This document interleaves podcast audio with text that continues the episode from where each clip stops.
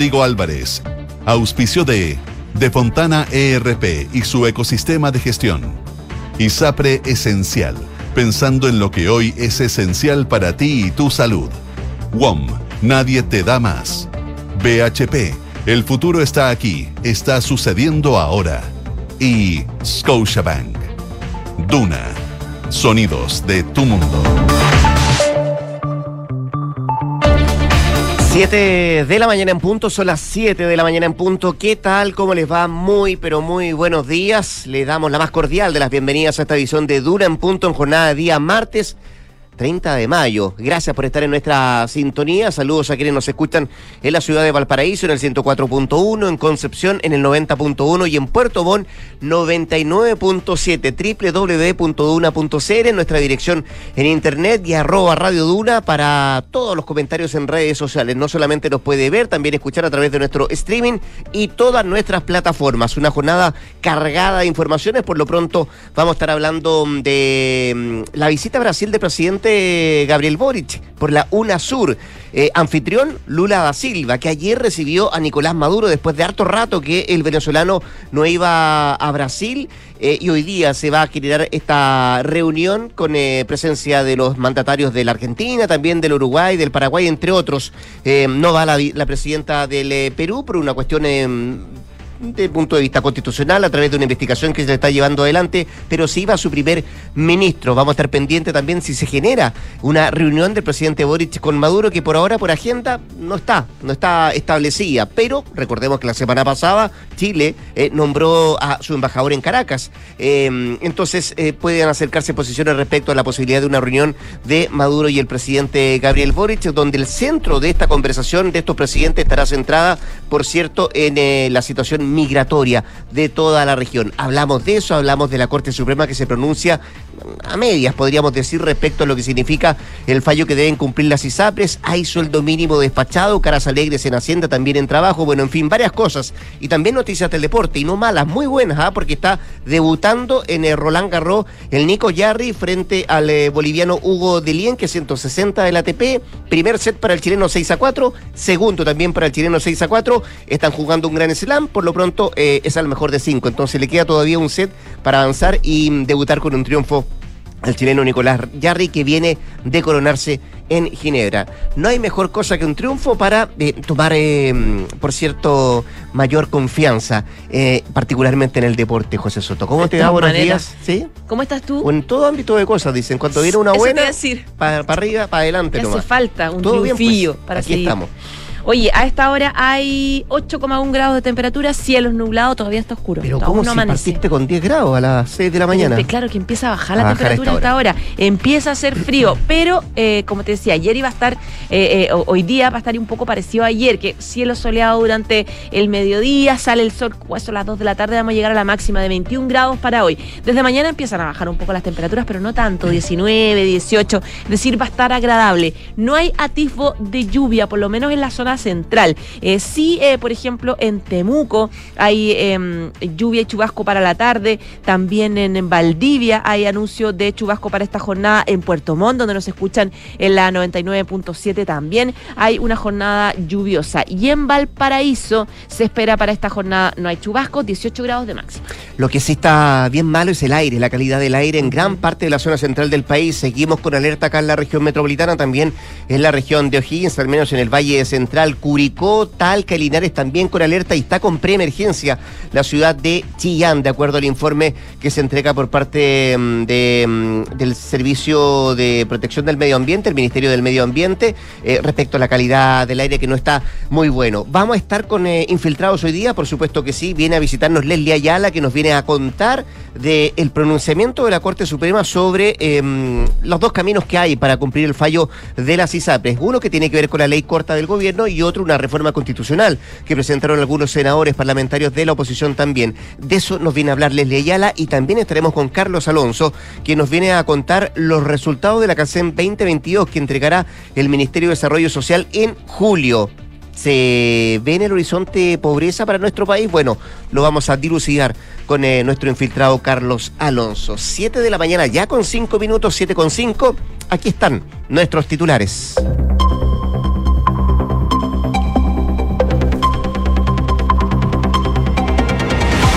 La Cámara de Diputados aprobó y despachó a ley el reajuste al salario mínimo a 500 mil pesos para el 2024, medida que incluye subsidios para que las MIPIMES puedan cumplir con el alza de ingresos para sus trabajadores. La iniciativa fue aprobada por 85 votos a favor, 55 en contra, dos abstenciones.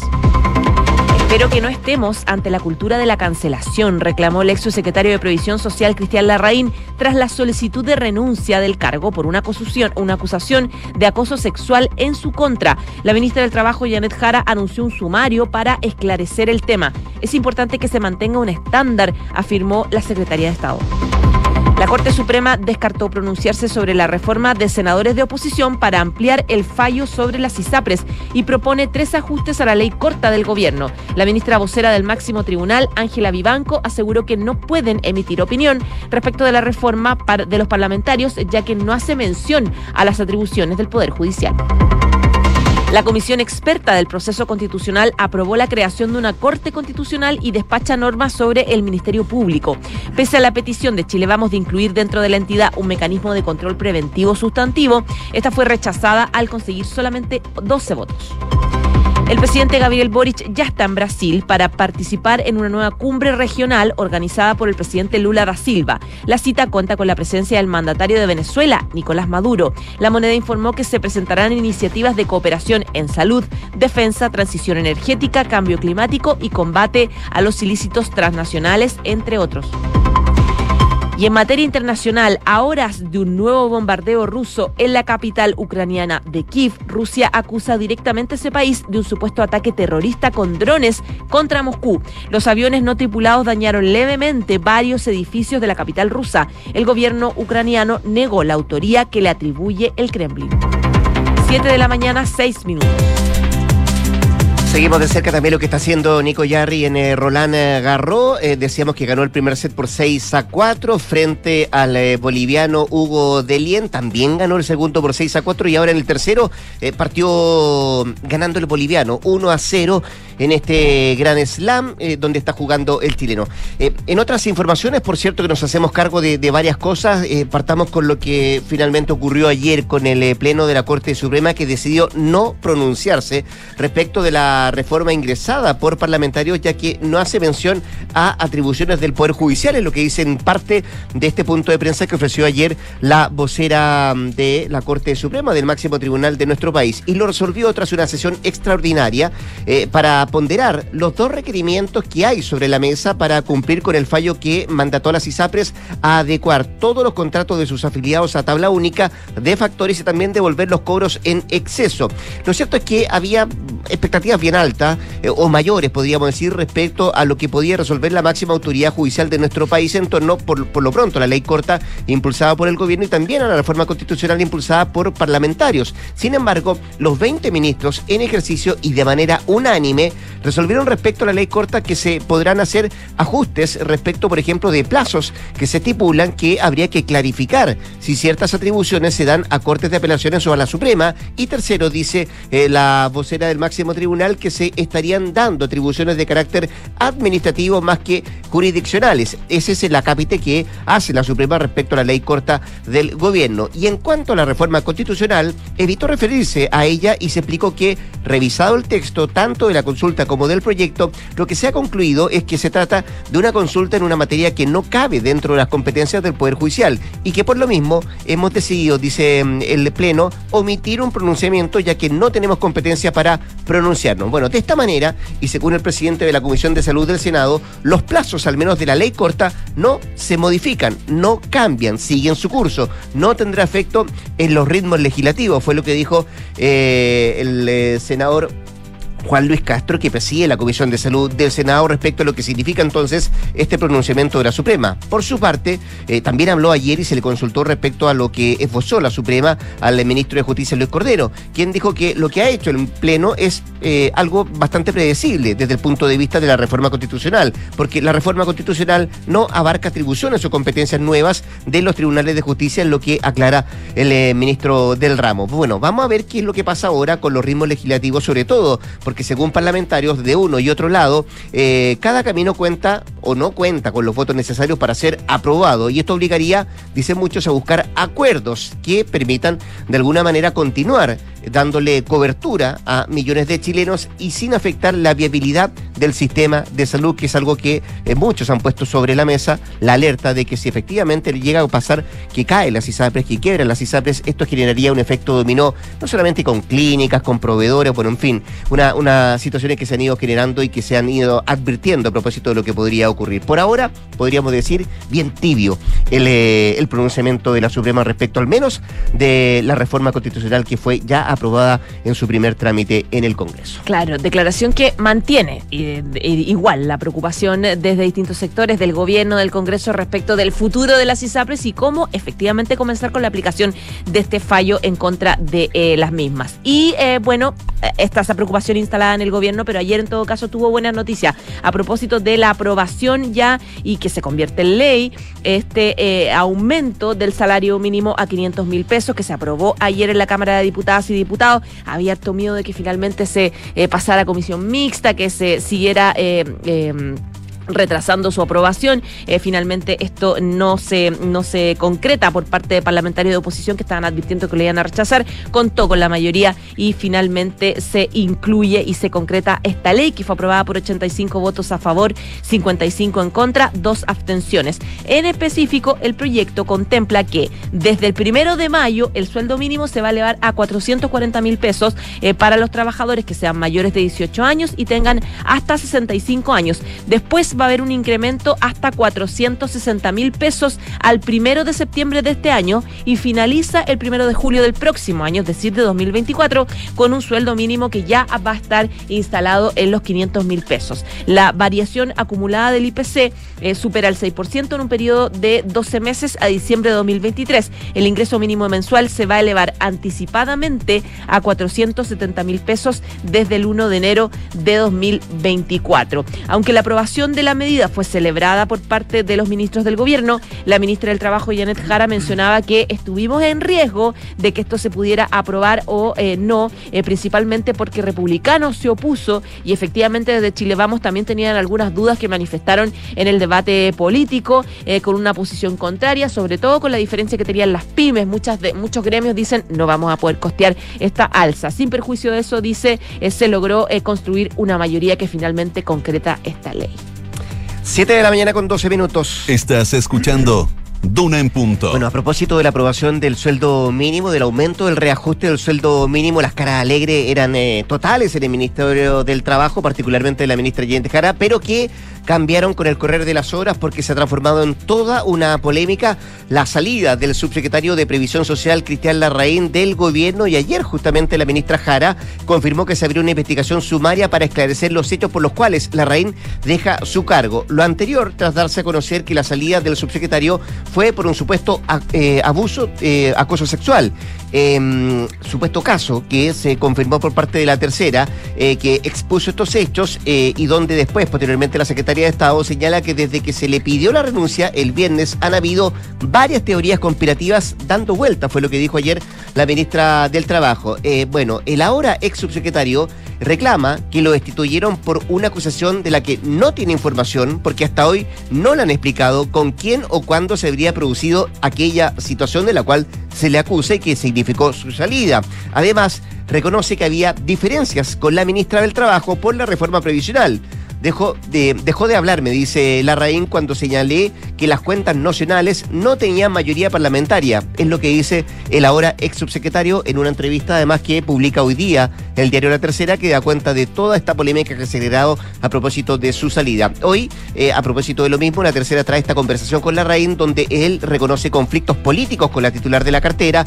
Específicamente señaló que el 3 de mayo participé en un seminario y dije que las cuentas nacionales no tenían mayoría parlamentaria parlamentaria y como gobierno estamos obligados, decía él, a dar alternativas. Después de esto la relación con la ministra se tensó completamente lo que dice la Larraín.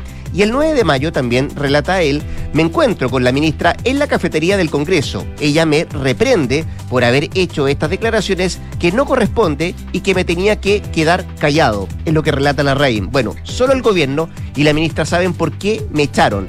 Lo que sí sé Y es evidente, y Vox Populi a esta altura, es que teníamos diferencias políticas y también diferencias de estilo.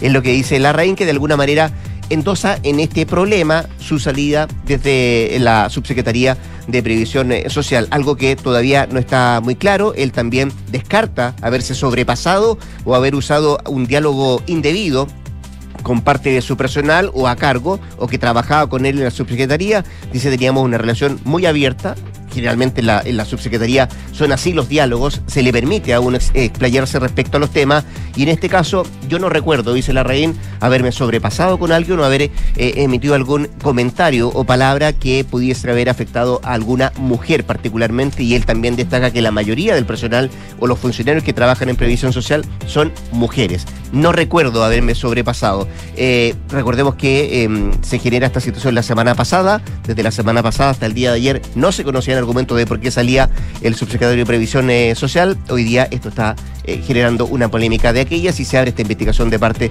de la ministra Jara que ha dado cuenta este sumario para esclarecer los hechos de por qué sale la RAIN cuando él sostiene que efectivamente todo tiene que ver por un malentendido y que mm, su salida eh, tiene que ver porque lo echaron, dice él, no renuncie, me echaron el presidente y la ministra, eh, tiene que ver por desacuerdos con la reforma previsional. Claro, eh, de hecho, él dice, me llamó por teléfono la ministra para decirme tienes que renunciar porque tienes una, una acusación de acoso sexual. Y él dice, pero ¿cómo? ¿Puedo saber más detalle? No tengo idea, no te puedo decir nada. Eh, eso, ese es el descargo que hace él. Entonces plantea aquí, no, no, no, hay, no hay nada claro respecto de esa acusación. Ahora, en el Parlamento varios quedaron bien enojados con esta salida porque dicen que él era una persona muy dialogante, que era quien manejaba muchos aspectos técnicos de la reforma previsional y que por lo tanto, sobre todo de la oposición, se sentían cómodos trabajando con él. Así que no, no es una simple renuncia. No, les sorprendió a muchos eh, a propósito de lo que tú estás diciendo y sorprendió sobre todo eh, por la acusación que habría de este supuesto caso de acoso acoso sexual que se le imputa al ahora ex secretario de Previsión Social. 7 de la mañana, 16 minutos. Y también quiero aprovechar de actualizarlos con eh, avances de la Comisión Experta del Proceso Constitucional, que aprobó la creación de una Corte Constitucional y despachó también normas sobre Ministerio Público. Durante la jornada de ayer, la Comisión Experta despachó eh, al anteproyecto varias normas sobre organismos que van a conformar el Poder Judicial, además de aprobar esta creación, eh, creación de esta Corte Constitucional, que supuestamente reemplazaría al actual Tribunal Constitucional. En esa línea, el artículo 155 señala que la Corte es un órgano jurisdiccional autónomo y su función es regular la organización y funcionamiento y procedimiento de la Carta Fundamental. Va a estar conformada por nueve personas y estas serán designadas por la Corte Suprema. Eh, también em, el artículo 159 contempla atribuciones de la instancia que básicamente será resolver todas las terceras partes de sus integrantes en ejercicio de las cuestiones por infracciones de procedimiento o competencia establecidas en la eh, Constitución. Y em, Em, eh, los comisionados de Chile Vamos buscaron renovar una enmienda para incluir dentro de sus atribuciones un mecanismo de control preventivo sustantivo, pero la aprobación necesitaba 14 votos y no lo lograron, lograron solamente 12, faltando el apoyo de expertos de izquierda, de centro y la democracia cristiana.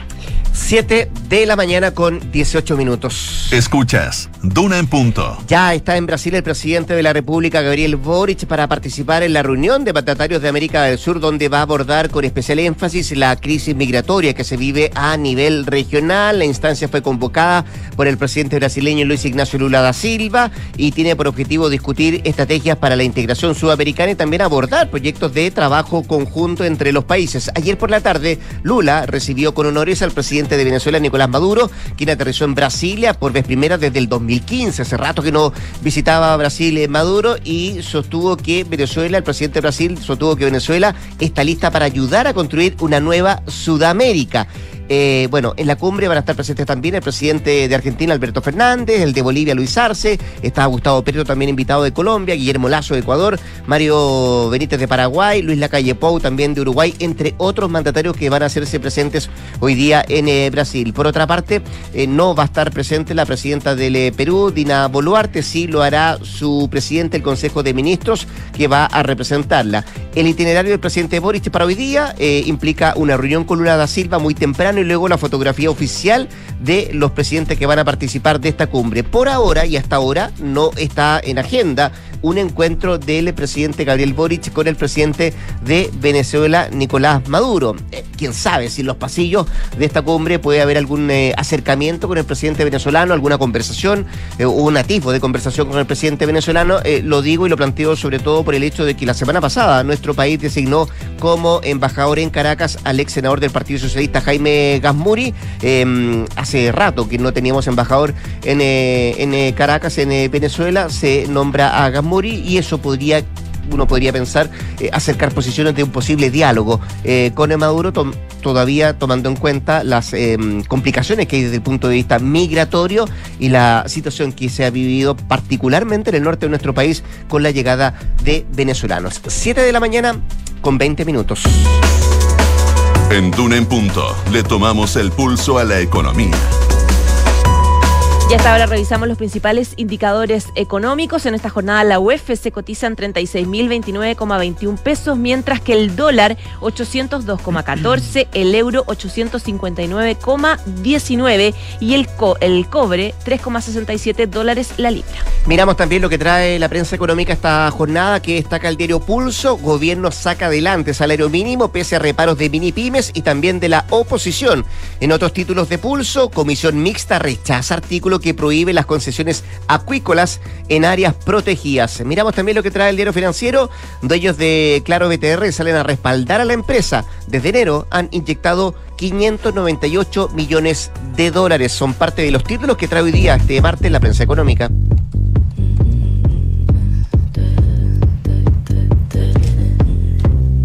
Escuchamos a Billie Eilish porque ha cuestionado, eh, y bien en duros términos, a los críticos de la evolución que ella ha tenido en su estilo estético personal. Si bien esta cantante solía ser conocida por sus característicos atuendos más bien holgados, en los últimos dos años se ha destacado con una variedad de looks más vanguardistas o para algunos más sensuales. A través de su Instagram, Billie criticó a quienes constantemente comentan sobre la forma en que se viste o cómo luce. Dice ella que pasó los primeros cinco años de mi carrera, dice completamente borrado por ustedes. Fueron años tontos por vestirme como lo hacía y constantemente me decían que estaría más sexy si actuara como una mujer. Eh, ahora, dice ella, cuando me siento lo suficientemente cómoda para usar algo remotamente femenino o apropiado, me dicen que cambié o me dicen que me vendí.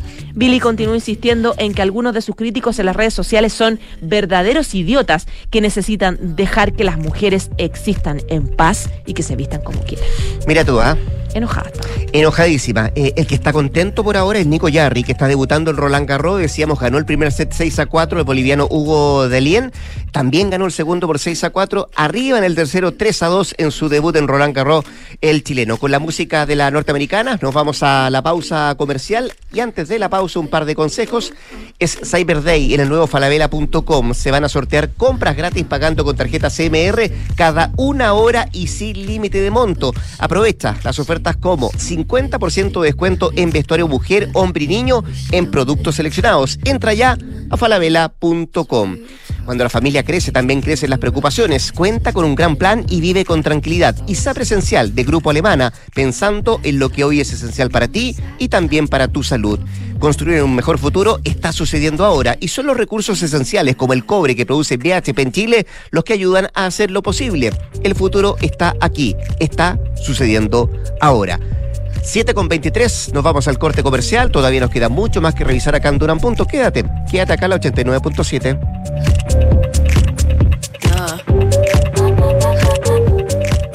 Control de Fontana tiene un mensaje para el equipo de recursos humanos.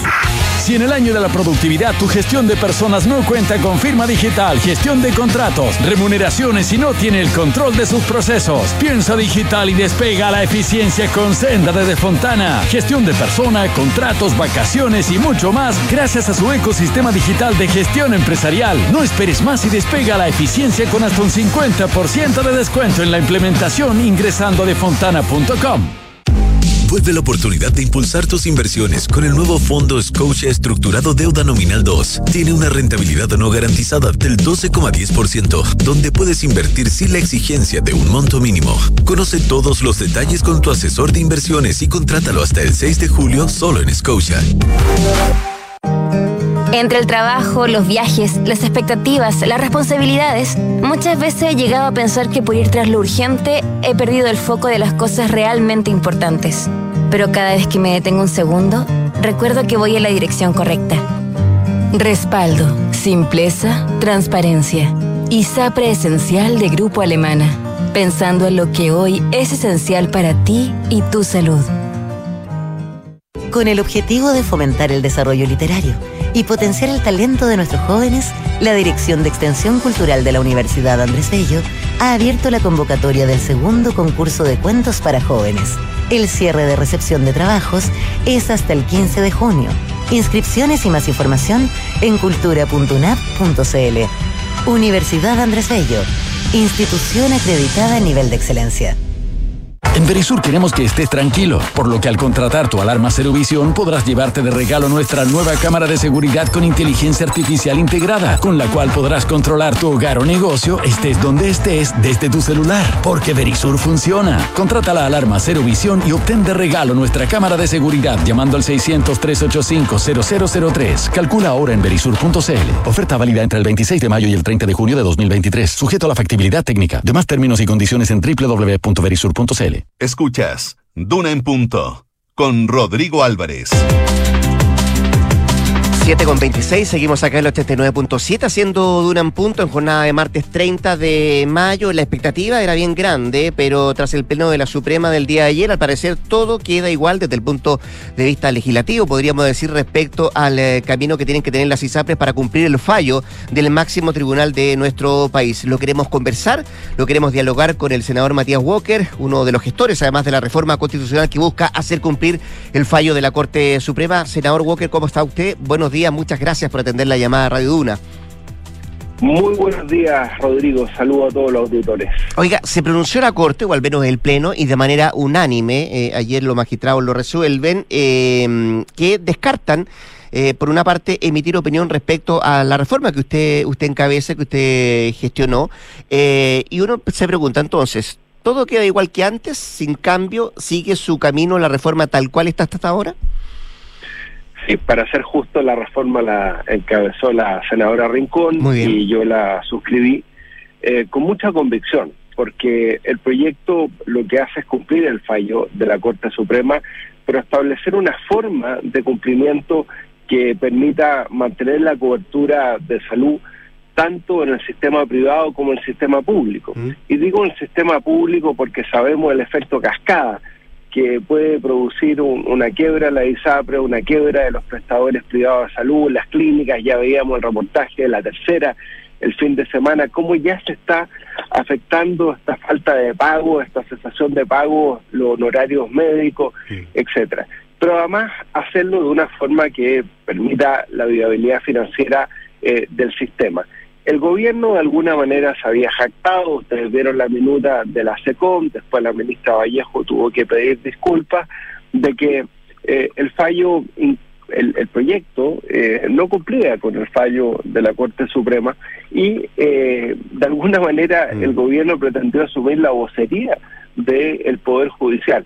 Pues bien, ante un oficio de la propia senadora Rincón, finalmente la Corte, como es lógico en un Estado de Derecho, mm. declina pronunciarse porque señala que esto es un ámbito que corresponde al legislador y que es al legislador el que le corresponde ver la forma que se va a cumplir el fallo. Y me refiero tanto a nuestro proyecto como, el de la ley corta. O sea, eh, en términos más, más, más, de resumen, eh, senador, o sea, mal podría haberse pronunciado la Corte en cuanto a la reforma porque, y en cuanto a la, eh, particularmente la ley corta también, porque básicamente no tiene competencia y más que eso sería inmiscuirse en otro poder del Estado, ¿no? En un colegislador.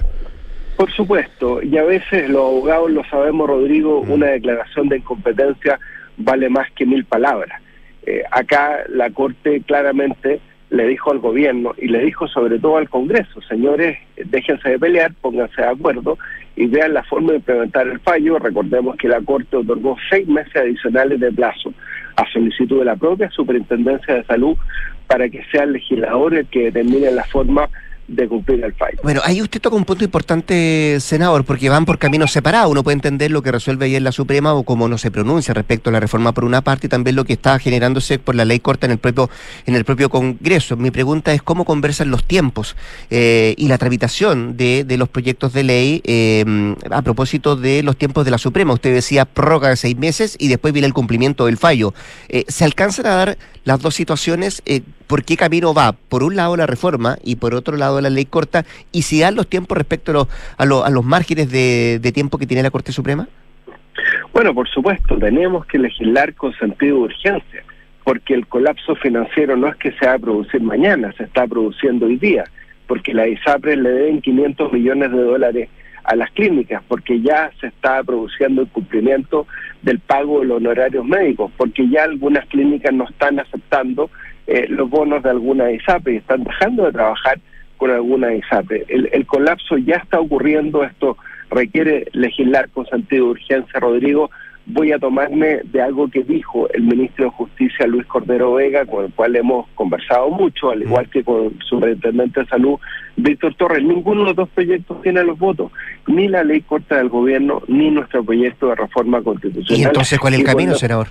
Sentarse a conversar y llegar a un acuerdo urgentemente. Y yo espero que el presidente de la República, en su cuenta pública el día jueves, eh, combine al Congreso a llegar a un acuerdo y dejen de lado las minutas odiosas de la SECOM, eh, atribuirse las culpas unos a otros y eh, dejen de faltar a la verdad, porque además nosotros nunca dijimos que se iban a comprometer recursos públicos, eh, nunca dijimos que íbamos a salvar a la ISAPRE, lo que mm. dijimos que tiene que cumplirse el fallo, pero en términos que haga viable la cobertura de salud, tanto el sistema privado como el sistema público. Entonces tenemos que llegar a un acuerdo que cumpla con dos condiciones, Rodrigo.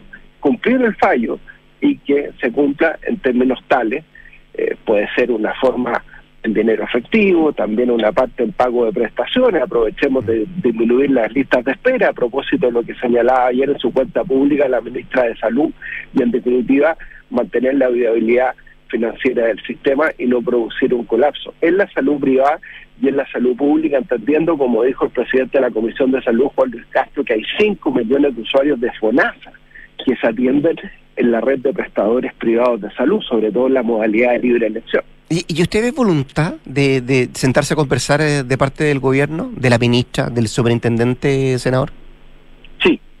Ya. Yo veo voluntad y el ministro de Justicia también. Entonces yo creo que hay que dejar de lado las declaraciones altisonantes, eh, todos sabemos que el gobierno está bajo la encuesta eh, y tenemos que contribuir a una solución que esté eh, de alguna manera alejada de cualquier guerrilla ideológica. Esto no se trata de más Estado, más sector privado. el 92% de los ciudadanos, de acuerdo a la encuesta CADEM, se manifiestan a favor de la libertad de elección, ya sea una cobertura pública o privada en materia de salud. ¿Usted aceptó del todo las disculpas de la ministra Vallejo, senador, respecto a la minuta, eh, donde lo mencionan a usted y a la senadora Rincón eh, a propósito de la reforma?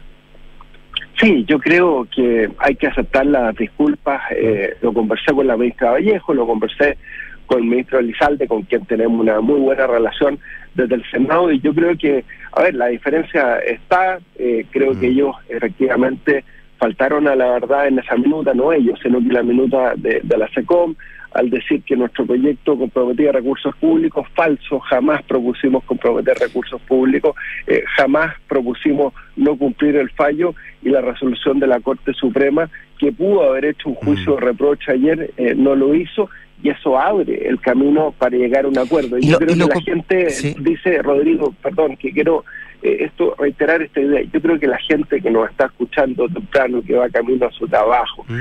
eh, está cansada de las peleas. Dice, oiga, ¿saben qué? Ya hay dos proyectos, pónganse de acuerdo, ¿ah? implementen el fallo pero háganlo de una forma que no colapse el sistema. Usted dice, lo conversé con la ministra Vallejo, lo conversé con el ministro Elizalde, ¿lo conversó con, con su colega Jimena Rincón? Sí, por supuesto. Porque ella emite un comunicado anoche donde dice que efectivamente el gobierno ha instalado la idea de lo que usted estaba manifestando, que el proyecto considera para, eh, pasar platas del Estado a las ISAPES y pidió, o está pidiendo a través de este comunicado, que el gobierno se retracte de esa aseveración. Aclare que se equivocó, es lo que pide la senadora Rincón. ¿Usted no va a pedir lo mismo?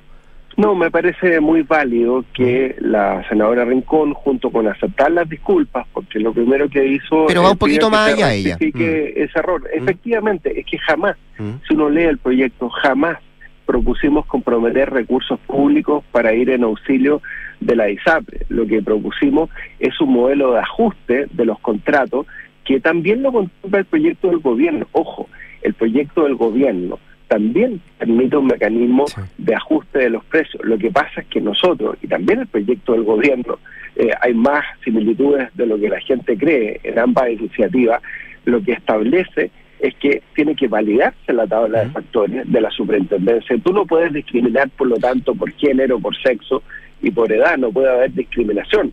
Pero en un momento, eh, una industria que ha tenido 300 mil millones de pérdidas los últimos dos años, que va a tener un 10% menos de ingresos en algún momento, y eso hay que sincerarlo y hay que decirlo a la gente, eh, va a necesitar ajustes de precios. Nosotros frente a eso, Rodrigo, ponemos un límite, que en ningún caso los contratos se pueden ajustar más allá de lo que eh, se paga por las familias actualmente los contratos de salud. Eh, pero mm, por lo mismo, por lo que usted me está detallando, ¿no sería bueno que el gobierno lo aclare como pide la senadora Rincón?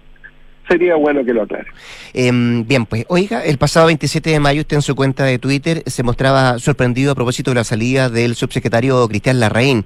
Eh, ¿Sigue manteniendo aquello? Eh, ¿Le sigue llamando la atención eh, la salida del ex subsecretario de la de Previsión Social? Por supuesto, yo creo que hay un interés público, Rodrigo, que se aclare las razones, las verdaderas razones de la salida del subsecretario de Previsión Social, en momentos que estamos intentando en el Congreso llegar a un, a un acuerdo en materia de previsional.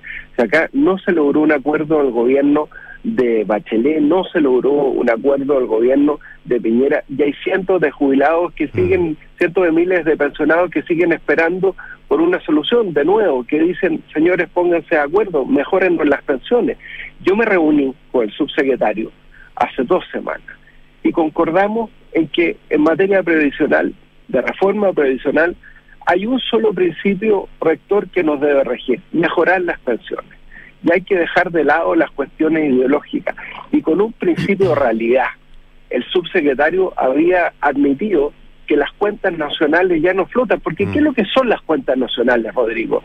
Decirle a Rodrigo Álvarez, mire, eh, vale por eh, un 30 millones de, de ahorro después de toda una vida de trabajo que le vamos a reconocer en algún momento. ¿Y qué quieren los chilenos? Que se garantice la propiedad de los ahorros provisionales, que puedan ser heredables.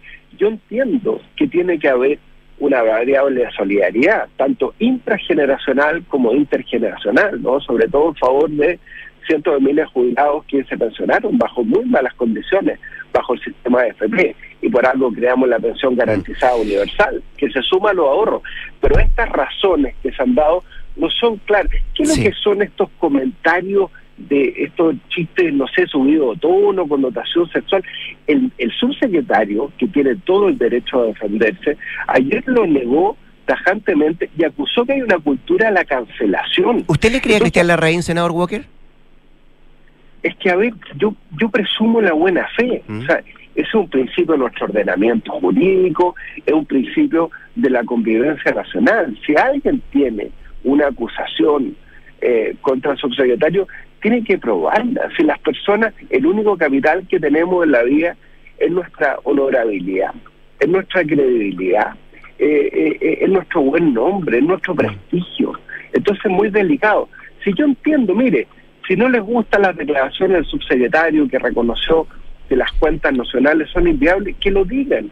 Si puede haber una razón de pérdida de confianza por parte de la ministra o del propio presidente respecto al subsecretario. Pero esto de, de, de, la cultura de la cancelación lo encuentro muy complejo. ¿A usted le consta, sí, a usted le consta, senador Walker, que había disparidad de criterios respecto a ese punto, las cuentas nacionales entre el subsecretario y la ministra del Trabajo? Me consta y el subsecretario lo dijo públicamente, no hay ninguna infidencia. Él entiende que en la propia Cámara de Diputados no habían bases para un acuerdo eh, sobre el criterio de las cuentas nacionales, que tiene que haber eh, un principio de ahorro individual, de, propiedad de los fondos previsionales y también, por cierto, un principio de, solidaridad mm. y que tienen que entrar múltiples actores para producir más competencia en el sistema, bajar las comisiones y subir las pensiones, que tiene que ser el único objetivo de una reforma previsional. Eh, eh, senador Walker, eh, ¿usted no se compra por ahora que la salida del subsecretario tenga que ver con esas palabras subidas de tono, la posibilidad de un, de un caso de acoso sexual? No, no me lo compro porque ya tengo algunas canas en el cuerpo. Muy bien, pues. El senador Matías Walker conversando con Dura esta mañana. Gracias, senador, que esté muy bien. ¿eh? Gracias, Rodrigo. Buen día. Un abrazo grande. 7 con 39, nos vamos rápidamente a la pausa comercial. Antes un par de consejos. Pórtate la red 5G más grande de Chile con los planes más. Y agrega planes adicionales por solo 4.990 pesos cada uno por cuatro meses con los mismos beneficios que el plan original. Elige y pórtate. WOM. Nadie te da más. Mantén tus inversiones a otro nivel con el nuevo fondo Scotia estructurado deuda nominal 2, sin monto mínimo de inversión y una rentabilidad no garantizada del 12,10%. Aprovecha y contrátalo hasta el 6 de julio con tu asesor de inversiones. Conoce detalles en scotiabankchile.slash nuevo punto fondo. Y de Fontana, nos saludamos también, conecta la gestión de tu empresa con Sapiens CRP y tu área de gestión de personas con Senda. Ambas soluciones de Fontana y su ecosistema de gestión empresarial. Integra todos los procesos de tu compañía en defontana.com. Pausa y haga el regreso acá en Punto nuestros infiltrados Carlos Alonso y Leslie Ayala. Vamos y volvemos. Papá, necesito que me compre un libro para el colegio, porfi. No, ¿para aquí. Descárgalo en PDF. Para los ahorradores de hoy, empezó el Cyber One Day. Aprovecha hasta un 54% de descuento en equipos. Llévalos en hasta 24 cuotas sin interés y con despacho gratis. Más ofertas en one.cl. One. Nadie te da más. Bases y condiciones en one.cl. Construir un futuro mejor es una responsabilidad que compartimos todos. Mientras más países adoptan medidas para reducir las emisiones de carbono, la demanda de productos y servicios esenciales para el crecimiento económico sigue en aumento. No es fácil, pero son recursos como el cobre producido por BHP en Chile los que ayudan a hacerlo posible. El futuro está aquí. Descubre cómo en bhp.com slash mundo mejor. Tú que quieres irte tranquilo este fin de semana, mejor piensa en Verisur, porque ahora con su nueva cámara de seguridad con inteligencia artificial integrada, podrás monitorear tu hogar o negocio las 24 horas del día, estés donde estés, a través de la app desde tu celular. Porque Verisur funciona. Contrata la alarma Cero Visión llamando al 600-385-0003. Calcula ahora en verisur.cl. Enfrentar el cambio climático es tarea de todos. Duna, por un futuro más sostenible. Cada 22 de mayo se celebra el Día Mundial de la Biodiversidad, una fecha señalada en el calendario para concientizar al mundo sobre la importancia de proteger los recursos biológicos y la biodiversidad global. Este año el lema para conmemorar esta fecha fue Del acuerdo a la acción, reconstruir la biodiversidad un eslogan que enfatiza sobre la necesidad de llevar a cabo los planes pactados para, más allá de proteger la naturaleza, tratar de regenerar lo que ya hemos perdido. Conservar las especies de la Tierra ya no tiene solo un componente altruista. Todos tenemos un papel que desarrollar a través de la participación en iniciativas locales, el apoyo a políticas de conservación o adoptando prácticas más sostenibles. Acciona expertos en el desarrollo de infraestructuras para descarbonizar el planeta. Este 2023 en UC Cristus seguimos creciendo para entregarte lo mejor de la medicina UC, para llevar la salud y calidad UC más cerca de ti. Conoce nuestros dos nuevos centros médicos, Escuela Militar y Providencia, y nuestras ocho nuevas unidades de toma de muestras en región metropolitana, las que se suman a las 50 disponibles a lo largo del país. Te esperamos. Encuentra más información en ucecristus.cl. Somos Ucecristus, somos la católica. Oiga, don José, ¿no le parece mejor externalizar el pago de las remuneraciones? ¿Y quién se encargaría de eso? ¿Usted? Yo no, don José. Mando Medio. Don José, confíe en el outsourcing para el pago de remuneraciones de Mando Medio y relájese. Infórmese en mandomedio.com. ¡Gracias, Mando Medio! Escuchas Duna en punto. Duna 89.7.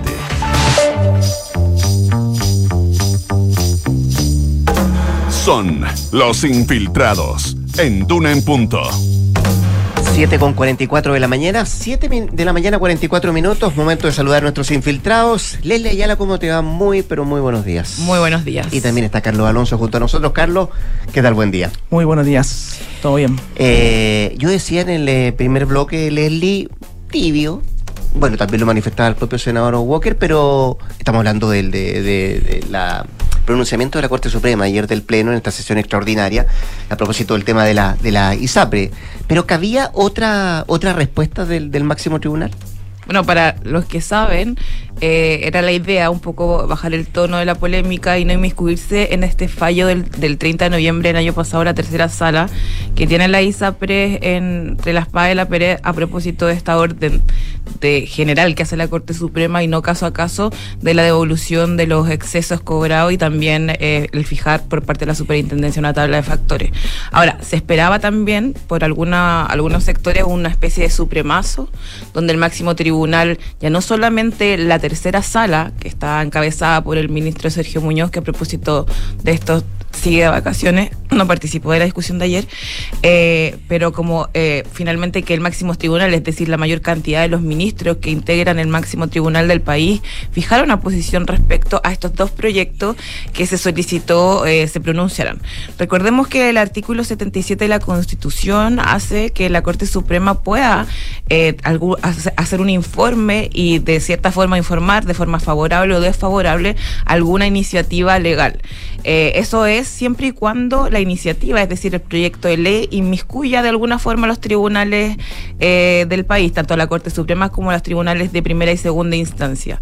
Es por eso que el proyecto que encabeza la senadora Rincón y también Matías Walker, con quien recién hablabas, Rodrigo, y otros eh, parlamentarios de Chile Vamos, no fue visto por la Corte Suprema, ni siquiera se entró a discutir porque eh, su, su redacción en ningún momento hace parte partícipe de alguna acción al Poder Judicial y por ende el máximo tribunal, el Pleno de la Corte Suprema, entendió que no tenía por qué pronunciarse al respecto y en, cuanto a eso eh, no hubo novedad. Se esperaba un poco que si pudieran entrar el tema de la reforma constitucional, que una especie de salida o salvataje que algunos sectores del Frente Amplio han planteado para la ISAPRE, ver cuál era la posición de la Corte Suprema y si era tan así, pero no tuvimos ningún tipo de opinión por parte de los ministros del máximo tribunal respecto a este, eh, esta reforma constitucional. Lo que sí tuvimos fue una respuesta respecto al gobierno. Ahora, el informe que va a emitir dentro de los próximos días, entiendo que incluso lo iban a hacer hoy día los ministros de la Corte Suprema, tiene que ver específicamente respecto al artículo 9 de la ley corta ingresada por el gobierno, porque a juicio de los magistrados ayer, de hecho, lo esbozó un poco la vocera eh, de la Corte Suprema, Ángela Vivanco, cuando da cuenta de lo que se había resuelto por el Pleno, pero el reporteo que tenemos nosotros al interior del máximo tribunal, y para decirlo en palabras simples, es que está muy mal redactado. ¿En qué sentido? Por ejemplo, lo que nos explicaban ayer algunos supremos es que no eh, aclara, por ejemplo, en qué circunstancias los afiliados pueden recurrir a las cortes de apelaciones eh, cuando se ven afectados, por ejemplo, por eh, algún tipo de no devolución de exceso de cobro. Este artículo en particular lo que regula es justamente las ganancias que pueden tener las ISAPRES, las aseguradoras y cómo se pueden repartir estas ganancias siempre y cuando hayan cumplido con la exigencia que da esta ley corta, que es la devolución a cada uno de los afiliados de su exceso. Luego de eso pueden existir las reparticiones eh, de las ganancias para esta industria, eso es lo que regula ese artículo, pero también da cuenta de cuándo un afiliado puede reclamar. Y en ese sentido los ministros dicen, acá hay un error de redacción, porque le da a la Corte de Apelaciones de Santiago una especie de supremacía por parte de las otras Cortes de Apelaciones del país, porque en algún momento dice, las reclamaciones pueden llegar a la Corte de Apelaciones de Santiago y en otros pasajes de este mismo artículo dicen, eh, el afiliado podrá recurrir respecto a la corte respectiva según el domicilio de, esta persona. Es decir, si uno vive en Punta Arena no puede recurrir a la Corte de Apelaciones de Santiago porque su domicilio está fijado justamente en una corte que tiene jurisdicción, que es la Corte de Apelaciones de Punta Arena. Ya, hay un error de redacción en eso. Lo otro decían es que ese artículo confunde, por ejemplo, eh, eh, facultades jurisdiccionales que tienen que ver con el órgano administrativo, que es la superintendencia, y los mezcla un poco con lo que hace el Poder Judicial. Acá ellos dicen, acá hay un error de concepto, nosotros no podemos inmiscuirnos durante el proceso de reclamación porque el proceso de reclamación pertenece al mundo o a la sede administrativa. Nosotros entramos cuando los tribunales del país tienen que ordenar o exigir en una jurisdicción totalmente distinta, como puede ser, por ejemplo, a través de un recurso de protección que tiene que ver con la constitución u otro otro eh, tipo vías de, eh, de impugnación de lo que justamente ocurre en el ámbito administrativo. Es decir, nosotros obramos posterior a que ya la superintendencia ha emitido algún tipo de pronunciamiento. Entonces ahí también dicen, acá hay un error de conceptos por parte de este eh, proyecto de ley, donde nos incluye en un proceso donde nosotros no participamos porque jurisdiccionalmente nosotros no tenemos facultades administrativas en este proceso. Y tercero, también decía que confundía plazos. Por ejemplo, decía en, un momento de este artículo 9, le da cinco días a la superintendencia para responder una reclamación o 10 días, cuando los plazos actuales de estas tramitaciones son al menos 15 días que le entregan a la superintendencia para responder algún tipo de reclamación. Entonces dicen, no puede un proyecto de ley eh, eh, pasar por alto los propios plazos que ya existen en la administración y en el órgano eh, administrativo que regula el tema de la ISAPRE. Entonces, esas fueron las tres observaciones. En definitiva, lo que la Corte Suprema hace no es opinar ni favorable ni desfavorable a lo que el gobierno está haciendo con esta ley corta, sino que finalmente le dice, oiga, usted podría mejorar su proyecto porque para nosotros esto no está claro y como nosotros intervenimos como Poder Judicial dentro de su ley, podría mejorarlo en cuanto a redacción y a clarificarnos nosotros para saber eh, bien qué es lo que pretende con esta intervención de los tribunales. Entonces, claro, para algunos, eh, más bien fue un tecnicismo, las observaciones, estas sugerencias que hace la Corte Suprema y no hay acá un pronunciamiento propiamente tal de que, por ejemplo, eh, algún supremazo podría haber dicho, no sé, mm. como ocurrió en otros momentos donde ha existido tensión entre la propia tercera sala de la Corte Suprema y los otros integrantes, recordemos que son al menos 21 eh, otros magistrados que integran el máximo tribunal, donde esta sala ha tensionado y se ha, se ha, conversado al interior, en el seno de, la Corte Suprema, en el Pleno eh, propiamente tal, situaciones como cuando la, la, tercera sala de la Corte Suprema se enfrentó, recuerden, hace algún par de años, con el Tribunal Constitucional a propósito de un fallo que tenía que ver con lo laboral. Entonces, este choque de trenes que se llamó en algún momento. Esto no ocurrió. también algunos ministros lo planteaban desde el punto de vista que estaban muy presionados. Eh, durante la semana, de hecho, nosotros hablábamos con los ministros y estaban bastante, eh, tenían una situación bastante compleja. Primero porque algunos entienden también que la tercera sala cada cierto tiempo está haciendo noticia.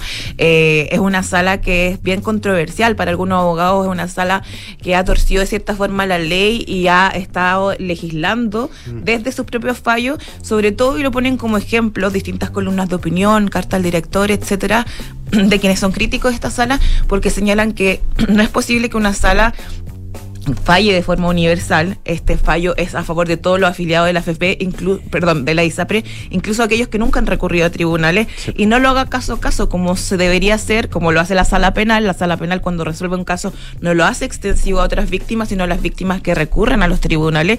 Y en este caso, obviamente, es un fallo que ha generado también resquemore al interior del propio Poder Judicial. Ahora, ayer la vocera de la Corte Suprema siguió defendiendo el fallo, dijo que el fallo que de hecho un fallo que ella también participa de, la, mayoría. habla de la prórroga, del cumplimiento que tiene que venir adelante. Todo lo que nosotros podemos, opinar de los proyectos que vengan de aquí en adelante de la ISEPRE mm. no influyen ni inciden en lo que ya se falló el año pasado y ella de hecho exigió, o sea, no lo exige, pero, pero sí plantea que los fallos se deben cumplir y en el caso de que esta prórroga, eh, bueno, se extienda y no se cumpla, porque hay un, hay un periodo donde se dicta el cúmplase el fallo. Del cumplimiento del fallo, claro. Claro, ella esperaba que las personas que se vean afectadas busquen la vía de, no sé, buscar algún tipo de destacato o, algún recurso para justamente que este fallo finalmente se cumpla. Entonces, hay una posición bastante em, radical, podríamos decir, de la tercera sala, eh, que, donde se está exigiendo... Que defiende el fallo, básicamente. Claro, donde se está exigiendo, en definitiva, que se respete el Estado de Derecho y se cumpla este